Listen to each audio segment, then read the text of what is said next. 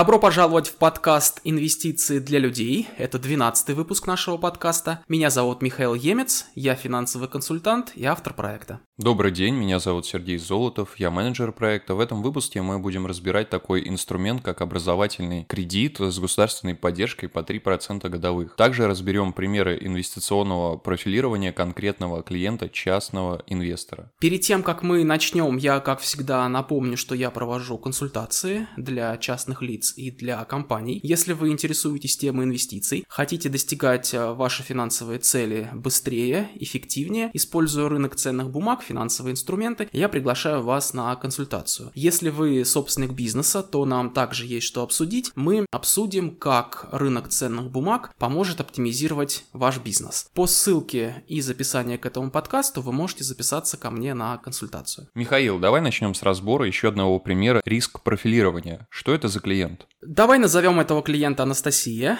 Ей 28 лет, она работает по найму в крупной компании. Детей у нее пока что еще нет, э, низкий уровень обязательных расходов. Это позволяет сберегать существенную часть дохода. У нее инвестиционный горизонт достаточно длинный. Планируется создание источника пассивного дохода через 30 лет. Готовность нести риск тоже высокая. Анастасия понимает, что временами могут случаться просадки по портфелю. Она психологически к этому готова. Но Ближайшая финансовая цель Анастасии – купить квартиру в ипотеку. Ей нужно для этого накопить 1 миллион рублей на первый взнос. Вот эта финансовая цель, она более приоритетна чем достижение финансовой независимости когда-нибудь в будущем. Поэтому для достижения этой отдельной финансовой цели нужно заполнять отдельную анкету риск профилирования, потому что для каждой цели нужен отдельный инвестиционный профиль. И вот важно, что, казалось бы, Анастасия молодая, готовая брать на себя много риска, но возникает другая цель. И вот для этой другой цели у этого же инвестора будет другой риск-профиль. Вот сейчас мы обсудим более подробно. В анкете у Анастасии получилось 13 баллов. Это умеренно консервативный профиль профиль. Но он будет понижен до консервативного, так как инвестиционный горизонт короткий, и на этом инвестиционном горизонте нельзя допустить даже частичную потерю капитала. Почему ты предлагаешь понижать риск профиль? Ну вот как ты сам и сказал, потому что конкретно для этой цели накопить на первоначальный взнос по ипотеке через два года нужно инвестировать не так, как нужно инвестировать для создания пассивного дохода через 30 лет. Разные цели имеют разный риск-профиль. Для цели создания пассивного дохода в далеком будущем инвестор может брать на себя много рыночного риска, инвестировать в агрессивные финансовые инструменты, в акции. Для цели накопить на крупную покупку в ближайшем будущем риск-профиль должен быть консервативным, потому что для достижения этой цели важно сохранить капитал, а не приумножить его. Для цели накопить на первоначальный взнос по ипотеке подходит консервативный риск-профиль и рекомендуемое распределение активов 100% облигаций. Причем это должны быть надежные государственные и корпоративные облигации с инвестиционным рейтингом. Срок до погашения таких облигаций должен быть коротким, желательно совпадающим со сроком инвестирования. Например, если цель должна быть реализована через два года, летом 2024 года, то в портфель войдут облигации со сроком погашения не позже конца 2024 года, чтобы к моменту, когда планируется забрать деньги для реализации финансовой цели, эти облигации не были чувствительны к изменению процентных ставок, и их можно было продать без потери в цене. Подчеркну, что ситуация у каждого инвестора всегда имеет свои особенности, поэтому имеет смысл воспользоваться поддержкой финансового консультанта, а не просто копировать готовые решения. Переходим к теме выпуска – образовательный кредит с государственной поддержкой по 3%. В одном из первых выпусков мы говорили, что расплатиться с долгами нужно до того, как начинать инвестировать. Разве кредиты и инвестиции не противоречат друг другу? Ну, все верно. Расплатиться с долгами нужно до того, как начинать инвестировать. Подробнее об этом мы говорили в шестом выпуске нашего подкаста «Чек-лист для старта в инвестициях». По сути, есть только один случай, когда кредиты и инвестиции могут быть параллельно. Это тогда, когда ставка по кредиту ниже, чем ожидаемая доходность от инвестиций. Так как ожидаемая доходность от инвестиций почти всегда ниже, чем ставка по кредиту, и доходность по инвестициям не гарантирована, а кредит нужно выплачивать всегда, именно поэтому логично и финансово грамотно расплатиться с кредитами до того, как начинать инвестировать. И есть э, два вида кредитов, э, где ставка по ним заметно ниже, чем ожидаемая доходность по инвестициям. Во-первых, это ипотека, в том числе льготная ипотека, сейчас нам ставка 7%. И во-вторых, это образовательный кредит с государственной поддержкой под ставку 3%. Хорошо, а как мне узнать, имею ли я право на образовательный кредит с государственной поддержкой? Ты, Сергей, имеешь это право, и я имею это право, потому что вообще любой гражданин, без исключения, имеет право на такой кредит. Статья 104 Федерального закона об образовании в Российской Федерации как раз регулирует этот вопрос. И по состоянию на лето 2022 года единственный банк, который выдает кредит с государственной поддержкой, это Сбербанк. На сайте Сбербанка об этом подробно написано, я рекомендую прочитать эту страницу. Мы не будем повторять все, что там написано, мы расскажем только об основных важных вещах. Что конкретно мне нужно сделать, чтобы получить такой кредит? Ты поступаешь в любой российский вуз с лицензией на платную образовательную программу с государственной аккредитацией. Далее заключаешь обычный договор на оказание платных образовательных услуг.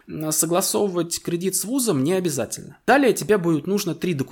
Во-первых, оригинал договора, подписанного с обеих сторон. Ты подписываешь, и вуз подписывает. Во-вторых, квитанция на оплату очередного периода обучения, семестр, год или весь срок обучения сразу на твой выбор. И в-третьих, паспорт. Вот с этими тремя документами ты приходишь в любое отделение Сбербанка и оформляешь там образовательный кредит с государственной поддержкой. Так он называется. Не потребительский кредит, а вот именно образовательный кредит с государственной поддержкой. Сбербанк сам оплачивает обучение по твоей квитанции. Деньги на руки по этому кредиту ты не получаешь. Они зачисляются на твой кредитный счет автоматически и сразу же списываются в оплату обучения. Далее, следующий период обучения ты оплачиваешь со следующей квитанции в любом офисе Сбербанка. Также там через полгода приходишь с квитанцией, тебе эту квитанцию оплачивают, у тебя увеличивается сумма задолженности, и ты таким образом продолжаешь обучение. Сделать это можно в любом офисе Сбербанка. Прям-таки в любом. Обычно они говорят, где карту оформляли, туда и приходите. Вот да, в это трудно поверить, но в последние годы Сбербанк стал намного лучше во всех смыслах, поэтому я надеюсь, что у наших слушателей проблем с обслуживанием не возникнет. Ну хорошо, а какие условия по кредиту? Кредит выдается под рыночную ставку. Э, сейчас это около 16% годовых, но клиент платит только 3%. Остальное субсидирует государство, и клиент никак вот в этом процессе субсидирования не участвует. Кредит выдается сроком на 15 лет. Потом его можно будет закрыть досрочно, без комиссии. Для оформления справки о доходах не нужны. Трудоустройство для оформления тоже не требуется. Важно, что предоставляется льготный период по выплате процентов. Первый год кредит кредита платится 40% начисленных процентов, когда ты уже учишься, параллельно выплачиваешь 40%, 40% от начисленных процентов. Во второй год ты выплачиваешь 60% от того, что было начислено. Получается, если ставка 3%, да, то ты платишь 60% от 3%. Через 9 месяцев после окончания обучения начинаются стандартные платежи равными суммами каждый месяц. И туда же ты доплачиваешь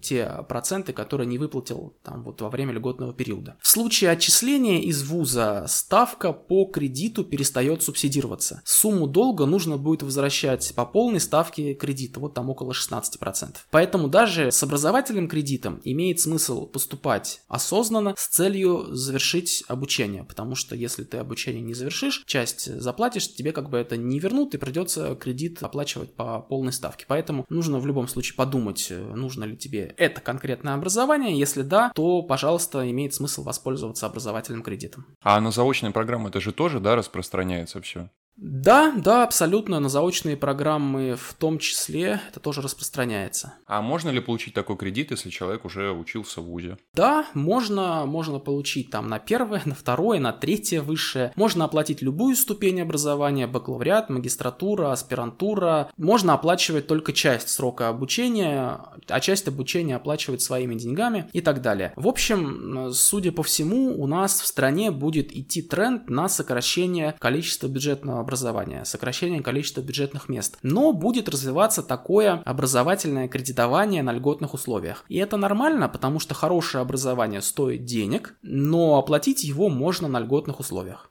Выпуск подошел к концу. Сегодня мы узнали, что любой гражданин Российской Федерации может получить образовательный кредит под 3% с государственной поддержкой. Для этого необходимо поступить в любой российский вуз с лицензией на платную программу с государственной аккредитацией. Деньги на руки вам не выдадут. Банк сам оплатит обучение по предоставленным документам. Останется лишь только получить образование. Это был 12 выпуск нашего подкаста. Мы говорили про образовательный кредит с государственной поддержкой и разбирали кейс инвестиционного профилирования клиента.